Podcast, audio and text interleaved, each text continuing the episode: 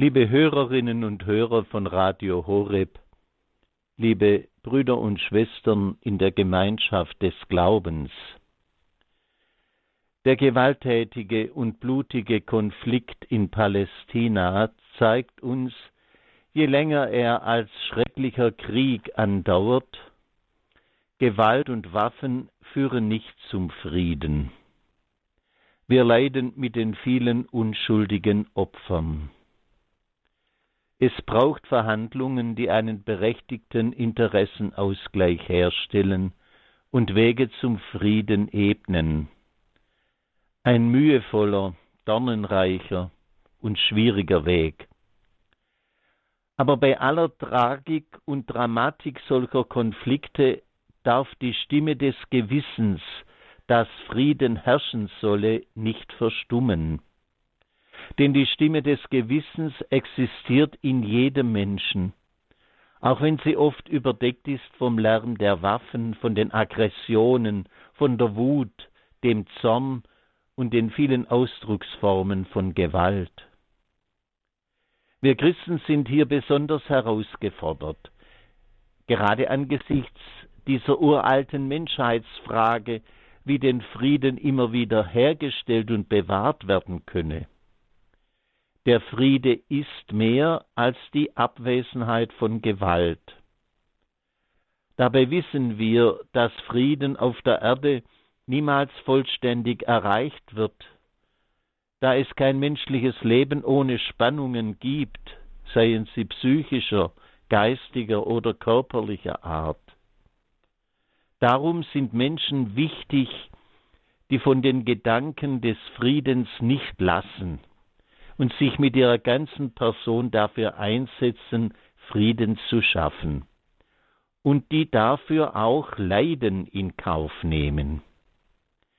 Denn wir Christen wissen, dass wir Menschen das Leiden nicht beenden, aber durch Gott, wie Jesus Christus, in Liebe und Frieden verwandeln können.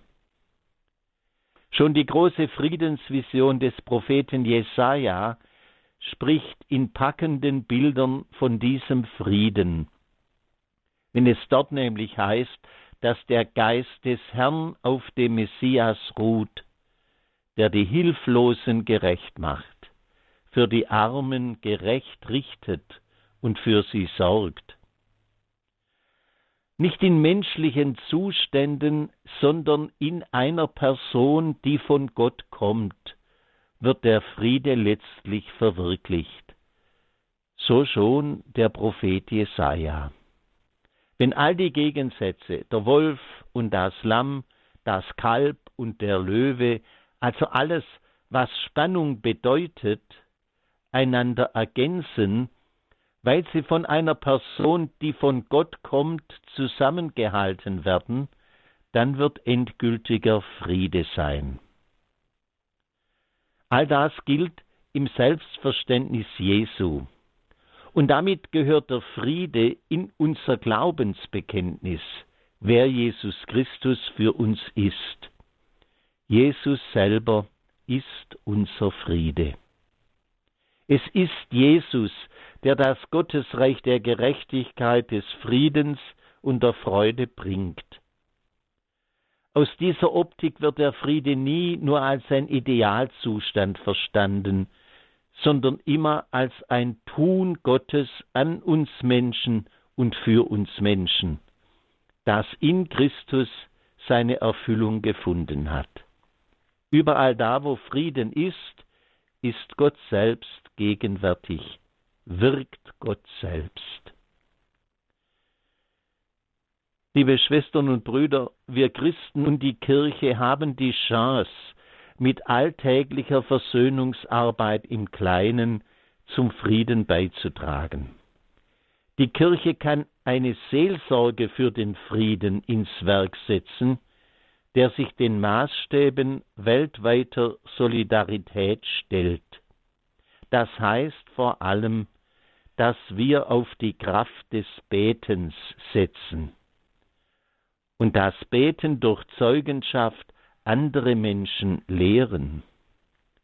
So hat es der heilige Franz von Assisi getan, der uns in seinem großen Friedensgebet einen nüchternen Blick für die Wahrnehmung unserer menschlich oft so spannungsreichen Wirklichkeit lehrt. In seinem Beten wird konkret, was es heißt, dass für uns Christen der letzte Maßstab unseres Handelns Jesus Christus selbst ist, der nicht nur den Frieden gebracht hat, sondern der der Friede ist. Herr, mache mich zu einem Werkzeug deines Friedens. Bitten wir darum um den Segen Gottes. Der Herr sei mit euch. Und mit deinem Geiste. Der Name des Herrn sei gepriesen. Von nun an bis in Ewigkeit. Unsere Hilfe ist im Namen des Herrn. Der Himmel und Erde erschaffen hat.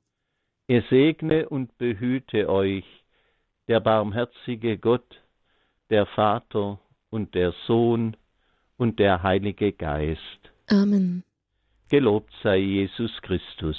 In Ewigkeit. Amen.